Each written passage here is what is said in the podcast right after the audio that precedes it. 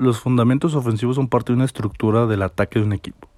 Se trabajan por medio de los enfrentamientos, como el uno contra uno, el dos contra uno, el dos contra dos y así sucesivamente.